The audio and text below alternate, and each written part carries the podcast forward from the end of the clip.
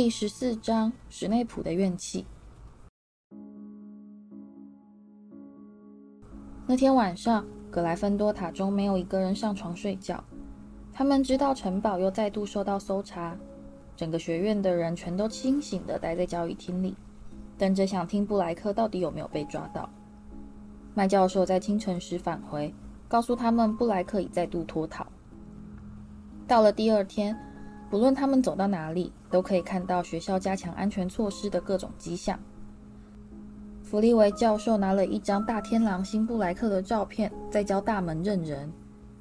飞机突然急匆匆地在走廊上跑来跑去，忙着把从墙上裂缝到老鼠洞口的一切漏洞全都封死。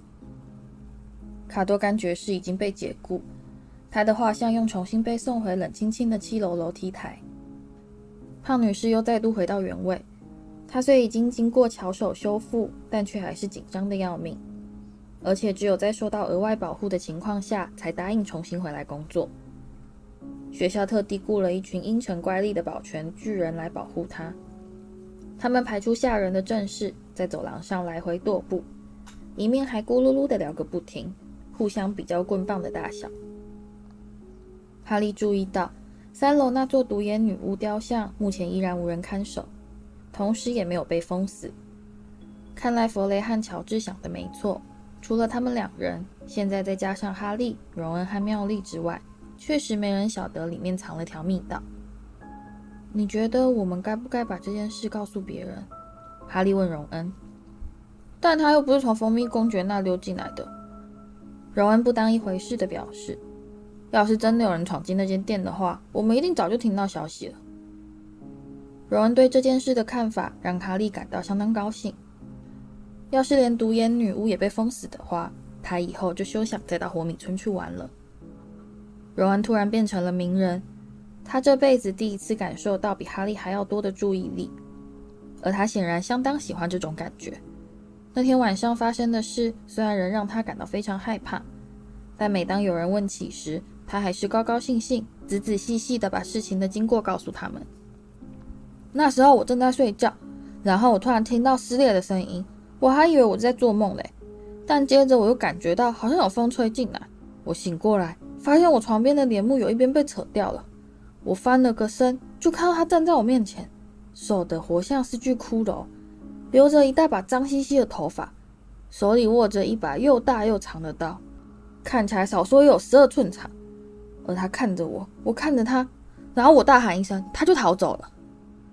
但这是为什么呢？荣恩等那群听他讲惊悚故事的二年级女生离开后，就转头询问哈利：“他干嘛要逃走？”哈利也想过同样的问题：找错床的布莱克为什么不干脆杀荣恩灭口，再继续去对付哈利呢？布莱克在十二年前就证明过，他杀起无辜者来绝不手软。而这次他面对的只不过是五个手无寸铁的男孩，其中有四个还在睡觉。他一定是知道。在你的大叫声把所有人全都吵醒以后，他想要跑出城堡就不是那么容易了。哈利沉吟地说：“他得把整个学院的人都杀光，才能爬出画像洞口。然后他有可能会碰到老师。奈威这次真的是把大家给惹毛了。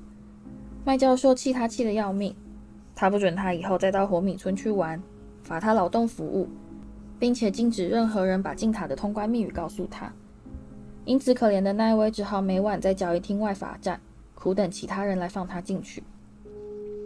但这些处罚还没有太奶奶准备用来对付他的手段来得厉害。在布莱克闯入事件的两天之后，他寄来了一件霍格华兹学生早餐时最怕收到的东西——一封咆哮信。学校的猫头鹰如往常般带着邮件飞入餐厅。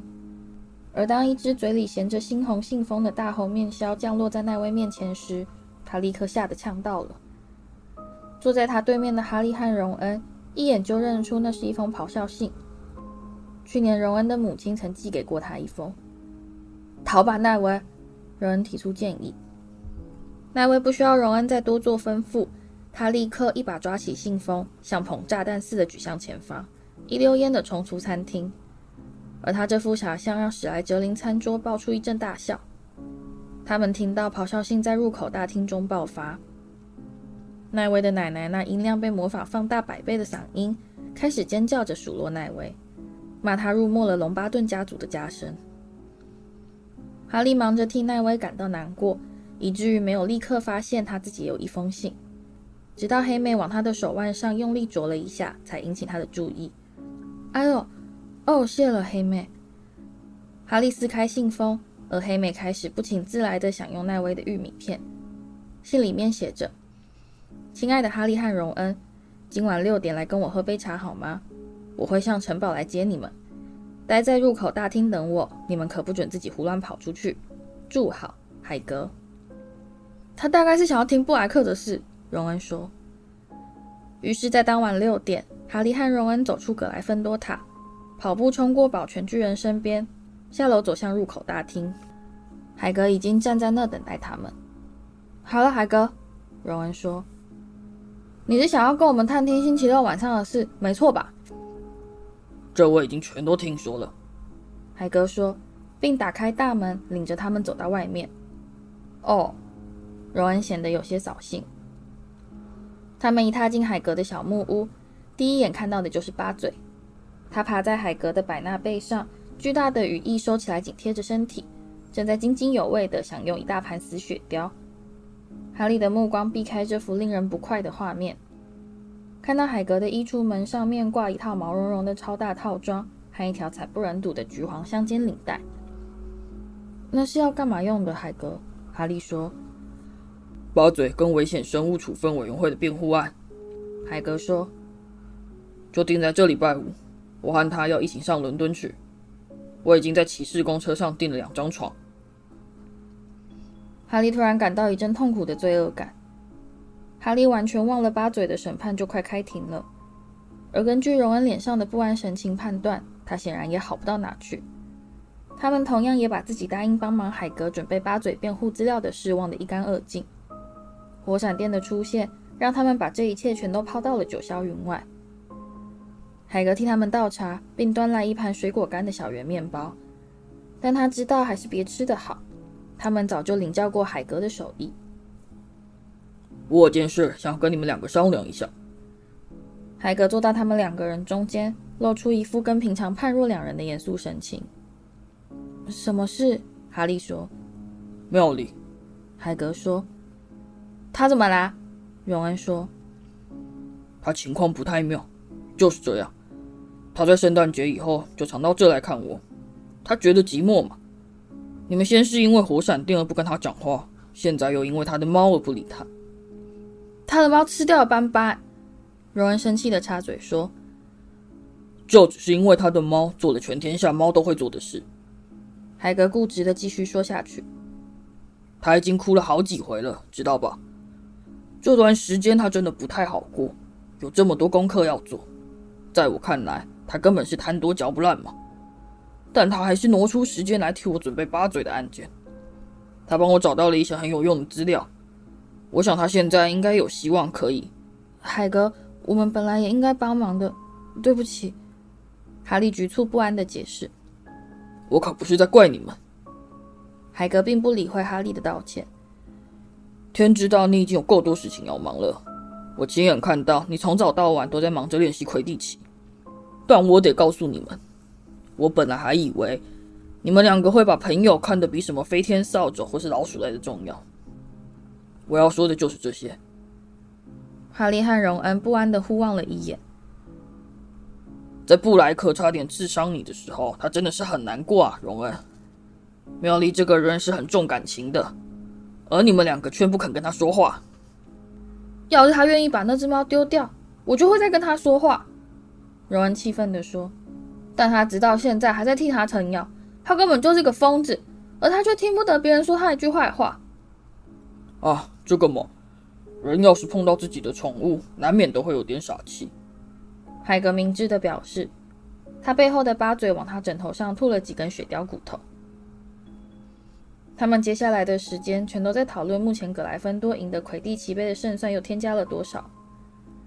到了九点时，海格起身送他们返回城堡。他们回到交易厅时，发现布告栏前围了一大群人。下礼拜可以去火米村，荣恩说。伸长脖子越过一大堆人头阅读那张新布告。你打算怎么样？荣恩在他们坐下来以后，又小声地对哈利加上一句：“嗯，飞机还没去把蜂蜜公爵的通道封上。”哈利更小声地答道：“哈利。”他右边突然传来一个声音，哈利吓一跳地转过头来，看到妙丽就坐在他们右方的桌子旁边，正忙着在那堵挡住他的书墙上清出一块空位。哈利，你要是再跑去火米村的话，我就要把地图的事告诉麦教授。妙丽说：“你有听到有人在讲话吗？”哈利，荣恩连看都不看妙丽一眼。荣恩，你怎么能让他跟你一起去？天狼星布莱克才差点伤了你！诶，我是说真的，我要去告诉。所以你现在又想害哈利被开除了，是不是？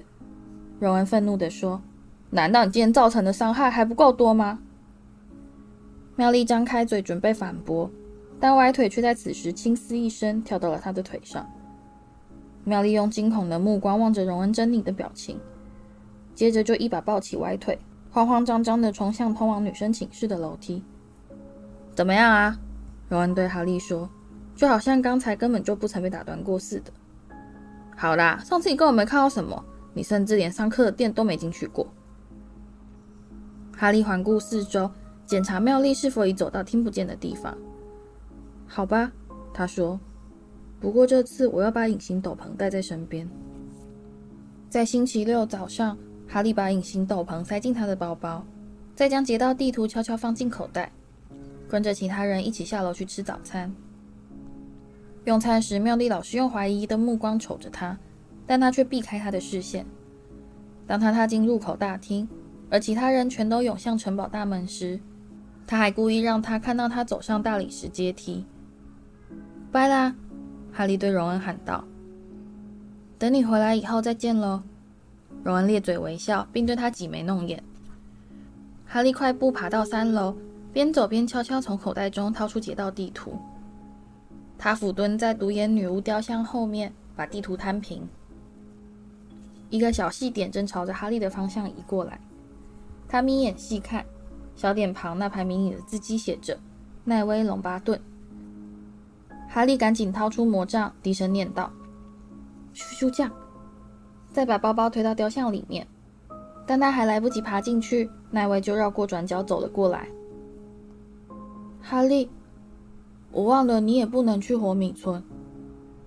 嗨，奈威。哈利迅速离开雕像，把地图塞进口袋。你现在打算要干嘛？没干嘛。奈威耸耸肩。要不要来玩一盘爆炸牌？呃，现在不行，我正要上图书馆去写录屏的吸血鬼作业。我跟你一起去，奈威高兴地说。我的也还没写呢。呃，等一下，对了，我忘了，其实我昨天晚上就写完了。太好了，那你可以帮帮我。奈威说，圆脸上写满了期盼。我完全搞不懂大蒜该怎么用，究竟是要把它给吃下去，还是……奈威轻呼一声，停了下来，望着哈利的肩膀后面。那是史内普。奈威赶紧躲到哈利背后。你们两个在这做什么？史内普说。他停下来，目光在他们两个人身上来回搜寻。约在这个地方碰面，还真奇怪。哈利心慌意乱地望着史内普的黑眼晃他们俩旁边的房门，落到独眼女巫身上。我们不是约在这里碰面，哈利说。我们只是刚好在这里碰到。真的吗？史内普说。你总是习惯出现在出乎意料的地方，波特，而且你通常都是在图谋不轨。我建议你们两个快回到格莱芬多塔。那才是你们该去的地方。哈利和奈威一声不吭地往前走去，在他们绕过转角时，哈利回头瞥了一眼，史内普正在把手放到独眼女巫头上仔细检查。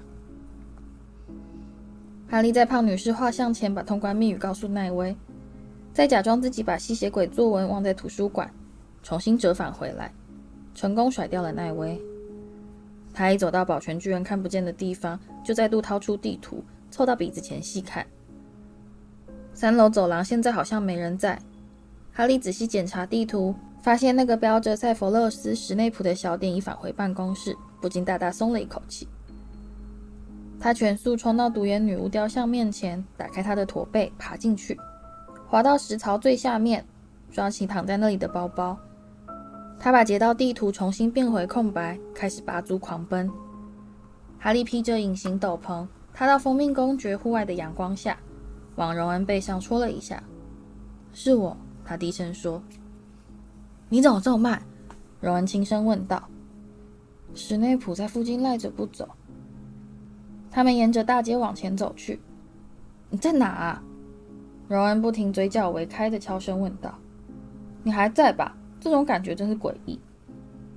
他们走到邮局，荣恩假装查看寄信到埃及给比尔的猫头鹰价钱，好让哈利仔细参观此处的环境。猫头鹰坐在架子上，朝他呜呜轻啼，看起来少说也有三百只。猫头鹰的品种从大型的乌林鸮到迷你的红脚鸮，应有尽有，而后者小到可以坐在哈利的手掌心。然后他们又去了桑科的店。里面挤满了学生，因此哈利必须非常小心，才不至于踩到某人的脚而引起一阵恐慌。这里的恶作剧玩具和整人器材，甚至可以满足弗雷和乔治最疯狂的梦想。哈利夫在荣恩耳边轻声指示，再拿了点钱从斗篷下传过去。他们在离开桑科的店时，荷包比进来时轻了许多，但口袋却变得鼓鼓的，装满了屎炸弹、打嗝糖、青蛙软肥皂。另外，一人还买了一个会咬人鼻子的茶杯。这天天气晴朗，微风徐徐，他们两人都不想待在室内，于是他们过门不入地经过三根扫帚，爬上斜坡去参观尖叫屋，也就是那间全英国闹鬼最凶的住宅。他矗立在小丘上，跟村子隔了一小段距离，即使是在大白天看来。他那封上木板的窗户和杂草丛生的阴湿庭院，也还是令人感到毛骨悚然。甚至连霍格华兹的幽灵都会避开这个地方。荣恩说：“他们两人靠在栏杆边，抬头打量这栋房子。我问过差点没头的尼克，他告诉我，他听说这里住了一群超级凶狠的厉鬼，根本没人能进得去。弗雷和乔治显然是试过，但所有的入口全都被封得死死的。”哈利刚才爬坡爬得全身发热，他正考虑要先暂时把斗篷脱下来透透气，却忽然听到附近传来说话的声音。有人正从小丘的另一边爬向尖叫屋。没过多久，马芬就出现在眼前。克拉和高尔紧紧跟在他的身后。马份正在讲话。现在我父亲应该就快要派猫头鹰送信给我了。他必须去听证会报告我手臂的情形。告诉他们，我的手有整整三个月不能动。克拉和高尔痴痴窃笑。我真希望能听到那个毛茸茸的大白痴是怎样替自己辩护。他乖得很嘞，真的不会伤人。那只鹰马是死定了。马份突然瞥见了荣恩，他苍白的脸上绽出一个恶意的笑容。你在这做什么，卫斯理？马份抬头望着荣恩背后那栋摇摇欲坠的房子。你大概是很希望能住在这，对不对啊，卫斯理？梦想能拥有自己的卧室，是吧？我听说你们全家都挤在一个房间里睡觉，那是真的吗？哈利从背后抓住荣恩的长袍，阻止他扑到马粪身上。让我来对付他。他附在荣恩耳边轻声说。这是个不容错过的大好机会。哈利静悄悄地绕到马粪、克拉汉高尔背后，弯下身来，从小径上抓一大把污泥。我们刚才正谈到你的朋友海格呢。马粪对荣恩说：“想象他会对危险生物处分委员会说些什么？你觉得在他们砍掉鹰马脑袋的时候，他会不会嚎啕大哭啊？”啪！马芬的头在被污泥打到时，猛然扭向前方。他银金色的头发上立刻淌满了脏兮兮的泥巴。这是什么？荣恩快要笑瘫了，他必须紧抓着栏杆才不至于倒在地上。马芬克拉和高尔傻乎乎的在原地打转，慌乱的四处搜寻。马芬企图把他的头发擦干净。那是什么？是谁丢的？这里闹鬼闹得真是凶啊，对吧？柔恩用一种谈论天气的态度淡然表示。克拉和高尔露出被吓坏的神情，他们骨突突的肌肉碰到幽灵可是完全派不上用场。马粪气急败坏的环视周围荒凉的风景。哈利悄悄沿着小径走向前方，那里有一潭特别泥泞的污水坑，里面有一些恶臭的绿泥。啪啦！这次连克拉和高尔也沾到了一些。高尔愤怒的在原地乱蹦乱跳，努力想把他呆滞小眼上的污泥给擦干净。是从那边扔过来的，马粪说。他边擦脸边瞪着哈利左边六尺处的某个定点。克拉盲目的冲向前，两只长手臂像僵尸似的高高举起。哈利闪到他的后方，从地上捡起一根树枝，投出一记漂亮的高环球，把它扔到克拉背上。克拉在半空中做了个火像花式旋转的动作，想要看清楚到底是谁朝他扔树枝。但此时哈利早就拼命憋笑地返回原地。克拉只看得见荣恩，于是他立刻开始朝荣恩发动攻势。但哈利却适时伸出一条腿，克拉绊了一跤，他的扁平大脚踩到了哈利隐形斗篷的下摆。哈利感到一股强大的拉力，然后斗篷就从他脸上滑了下来。在那一刹那，马芬瞠目结舌的瞪着他。妈！他指着哈利的头喊道，然后他转身就逃，用危险的高速一溜烟的冲下山坡。克拉和高尔紧跟在他的后面。哈利重新拉上斗篷，但事情已经无法挽回了。哈利，荣恩跌跌撞撞的冲向前来，绝望地瞪着哈利刚才消失的地方。你快逃吧！要是马粪告诉别人的话，你最好赶快回到城堡，快走啊！待会儿见。哈利说：“他并未再多说一句，就开始沿着小径往下狂奔，一路冲向蜂蜜公爵。马粪会相信自己看到的景象吗？真的有人会相信马粪的话吗？并没有人知道隐形斗篷的事，除了邓布利多。哈利的胃部紧抽了一下。要是马粪真的去告状的话，邓布利多一听就知道是怎么回事。他重新踏入蜂蜜公爵，走向地窖楼梯。”越过石头地板，穿越活板门，哈利脱下隐形斗篷，把它卷起来夹到腋下，用最快的速度沿着通道往前飞奔。马粪会先回到城堡，但他要花多久时间才能找到一位老师告状？哈利跑得气喘吁吁，腹侧剧烈抽痛，但他并未减缓速度，一路狂奔到石槽前方。他必须把隐形斗篷留在这里。要是马粪已经向老师告密的话，隐形斗篷就会变成坏事的证据。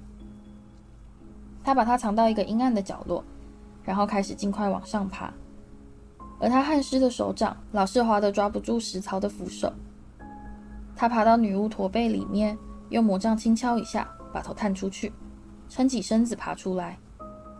驼背在杜峰上，而哈利才刚从雕像背后跳出来，就听到一阵迅速逼近的急促脚步声。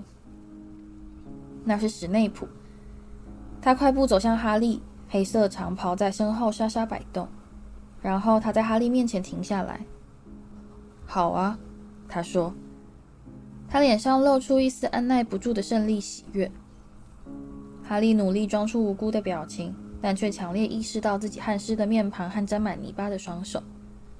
他赶紧把手藏进口袋。“跟我来，波特。”史内普说。哈利跟着他走下楼。趁史内普不注意时，统统用长袍内里把手擦干净。他们走向通往地窖的楼梯，然后踏进史内普的办公室。哈利以前只到过这里一次，而他那时也是遇到非常严重的麻烦。在这以后，史内普又多弄到几瓶黏哒哒的恐怖玩意儿，而他们全都搁在他书桌后的架子上，在火光映照下发出闪烁的光芒，更加增添了这里的骇人气氛。坐，史内普说。哈利坐下来，但史内普自己却是站着没坐。马粪先生刚才特地过来跟我说了一个非常奇怪的故事，波特。史内普说。哈利什么也没说。他告诉我，他在爬到尖叫屋的时候，在那遇到了卫斯理，显然是孤零零一个人。哈利还是没开口。马芬先生表示，当他站在那跟卫斯理说话的时候，突然飞来一大把污泥，打中了他的后脑勺。你知道这是怎么回事吗？哈利努力做出微微诧异的表情。我不知道，教授。史内普的目光深深望进哈利眼里，这简直就像是在跟鹰马做瞪眼比赛。哈利拼命忍着不要眨眼。接着，马粪先生就看到了一个非常离奇的幻影。你能猜出那是什么吗？不能。哈利现在努力让他的声音透出一丝天真的好奇。那是你的头，波特，漂浮在半空中。接下来是一段长久的沉默。也许他最好赶快去找庞瑞夫人，哈利说。要是他看到那种东西的话，你的头跑到活米村去干什么呢，波特？史内普柔声说道。你的头并未获准进入活米村，你身体的任何一个部位全都不允许进入火敏村。这我晓得啊。哈利尽量让自己脸上不露出一丝心虚或是害怕的神情。这听起来好像是马粪有幻觉。马粪并没有幻觉。史内普厉声吼道，并弯下身来，用两手抓住哈利椅子的扶手。因此，他们两人的面孔现在相距只有一尺。你的头要是出现在火米村的话，你身体的其他部分显然也跟着一块去了。我一直都待在格莱芬多塔。哈利说：“遵照你的吩咐，你能证明这一点吗？”哈利闭嘴不语。史内普的薄唇扭出一个可怕的笑容。所以呢，他挺起身来说：“上至魔法部，下至贩夫走卒的所有人，全都在尽力维护名人哈利波特的安全，不让他受到天狼星布莱克的伤害。”但名人哈利波特却依然我行我素，就让平凡人去替他的安危操心吧。名人哈利波特爱上哪就上哪，完全不用考虑后果。哈利依然保持沉默。史内普现在故意要激他吐露实情，他才不会让他称心如意。史内普并没有证据，目前还没有。你跟你父亲真是像透了，波特。史内普突然说。他的双眼闪闪发光，他同样也是狂妄自大的要老命，就跟你一个德性，只不过是在魁地奇球场表现出一点点才华，就让他自以为高人一等，成天跟他的朋友和崇拜者神气活现的到处招摇，真是有其父必有其子。我爸才没有到处招摇呢，哈利还来不及阻止自己，就冲口而出，而且我也没有。你父亲也不怎么重视规定。史内普继续乘胜追击，消瘦的脸庞充满了怨恨。规定只是替那些低等人设立的，才管不到像他那样的魁地奇冠军得主头上。他表现得实在是太自我膨胀。闭嘴！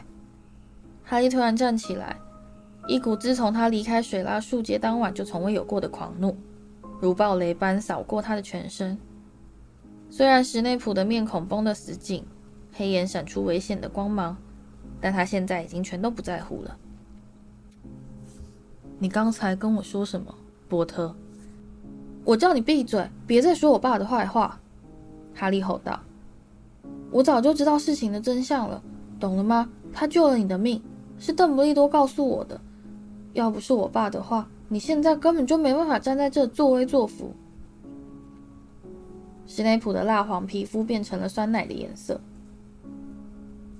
那么校长有告诉过你，你父亲是在什么样的情况下救了我一命吗？他悄声说。或是他考虑到那些细节对宝贝波特来说实在是太不堪入耳了。哈利咬着嘴唇，他并不清楚当时的情况，然而他不愿承认这一点。但史内普似乎已经猜到了真相。我可不想让你一厢情愿把你父亲当成英雄崇拜，波特。他脸上扭出一个可怕的狞笑。你是不是把他想象成什么光荣的英勇事迹了？那么就让我来纠正你吧。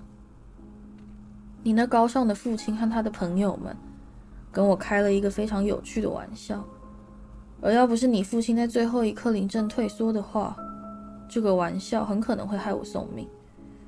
他做的事完全称不上勇敢，他救了我，但同时也是救了他自己。要是他们的恶作剧成功的话，他就一定会被逐出校门。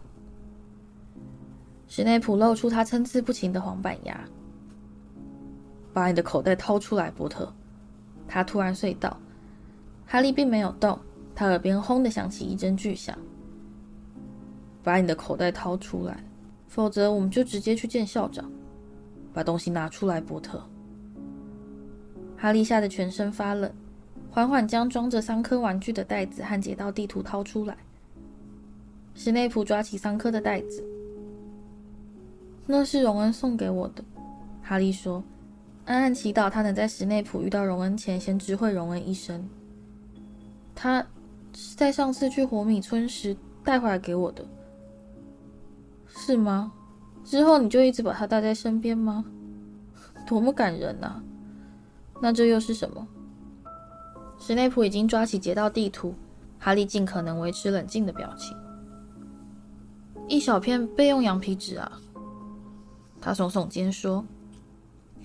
史内普把它翻过来，眼睛紧盯着哈利。你想必不会需要这么旧的一张羊皮纸吧？他说。那我干脆就把它扔掉算了。他的手往炉火的方向移过去。不！哈利立刻喊道。好啊，史内普说，狭长的鼻孔抽搐抖动。这该不会又是卫斯理先生送你的另一件宝贝礼物吧？或者他可能是一些别的玩意儿？说不定是一封用隐形墨水写的信，还是一份教导你要如何不经过催狂魔前往火米村的说明书。哈利连连眨眼，史内普的双眼闪闪发亮。让我瞧瞧，让我瞧瞧，他低声说。掏出魔杖，把地图摊平放在桌上，显露你的秘密。他用魔杖轻触羊皮纸，说：“什么也没发生。”哈利握紧拳头，努力不让双手颤抖。现身吧，史内普说，并用力敲着地图。他仍是一片空白。哈利深深吸了一口气，让自己平静下来。这所学校的老师史内普教授。在此命令你透露你隐藏的讯息。史内普用魔杖用力敲打地图，地图光滑的表面上出现了几行字迹，仿佛有一只隐形的手正在上面书写。月影先生在此向史内普教授致意，并请求他别再翘着他那畸形的大鼻子到处去刺探别人的私事。史内普愣住了，哈利目瞪口呆地望着那段讯息。但地图显然还意犹未尽，接着下面又出现了更多的字迹。鹿角先生完全同意月影先生的看法，并在此补充一句：史内普教授是个丑杂种。如果哈利目前的处境不是那么危急的话，他说不定会呵呵大笑。然后又出现更多的。兽族先生想要表达他的惊讶，真不明白像史内普这样的白痴怎么能当得上教授。哈利吓得闭上眼睛。当他再度张开眼时，地图上已出现最后一段话。虫尾先生向史内普教授问好，并建议他去洗洗那头像粘球似的脏发。哈利等着大难临头。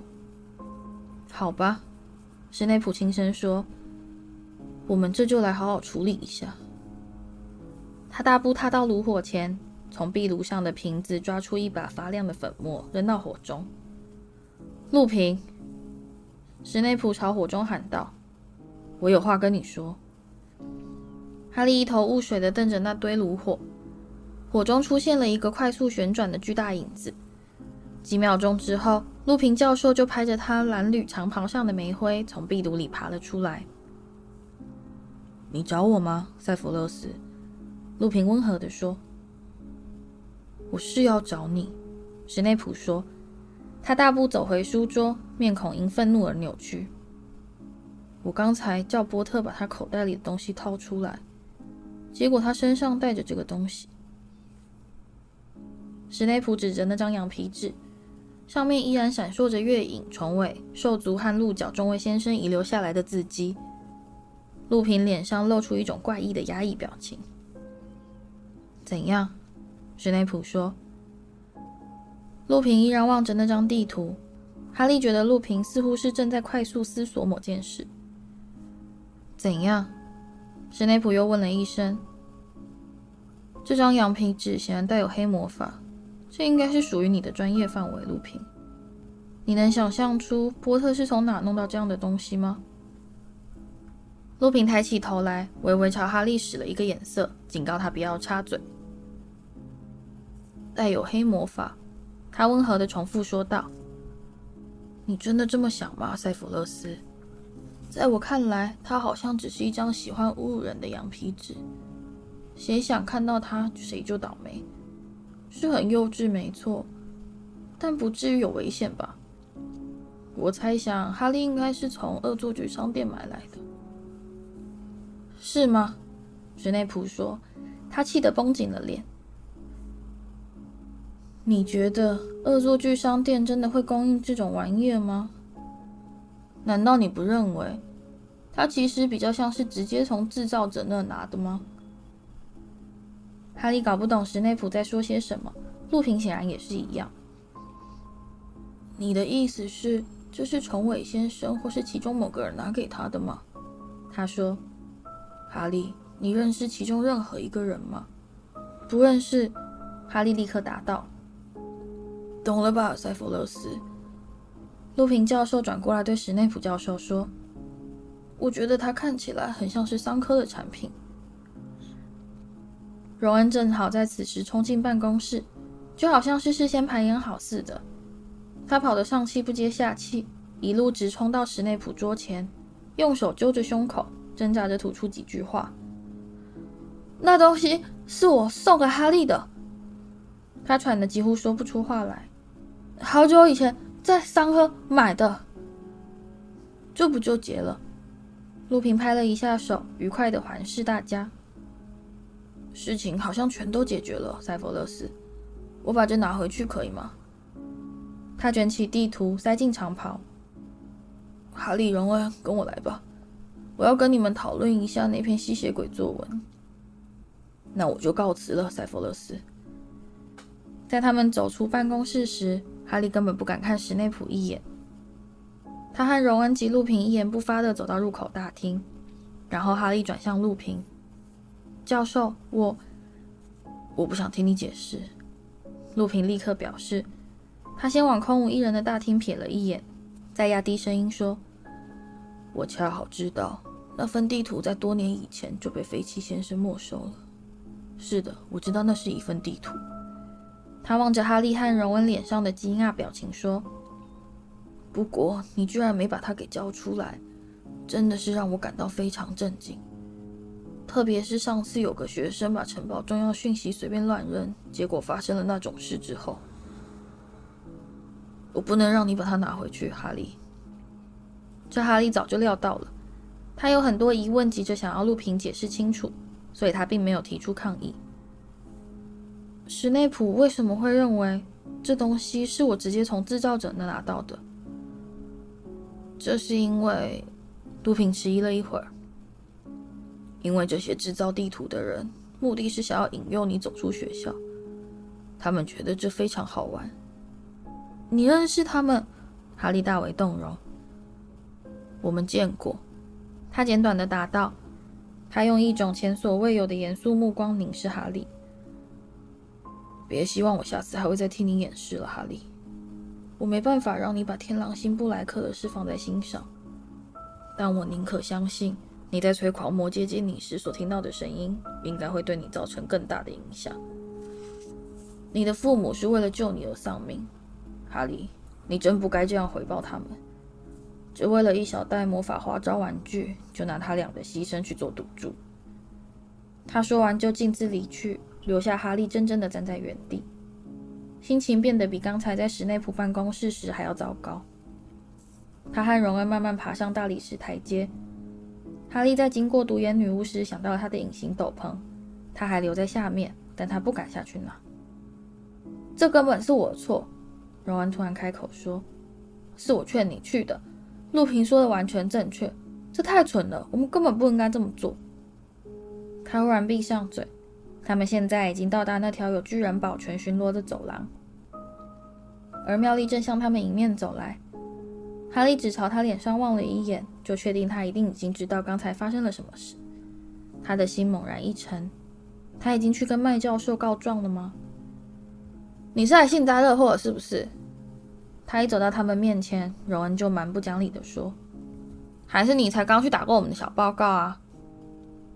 不，妙丽说，他手里握着一封信，而他的嘴唇在颤抖。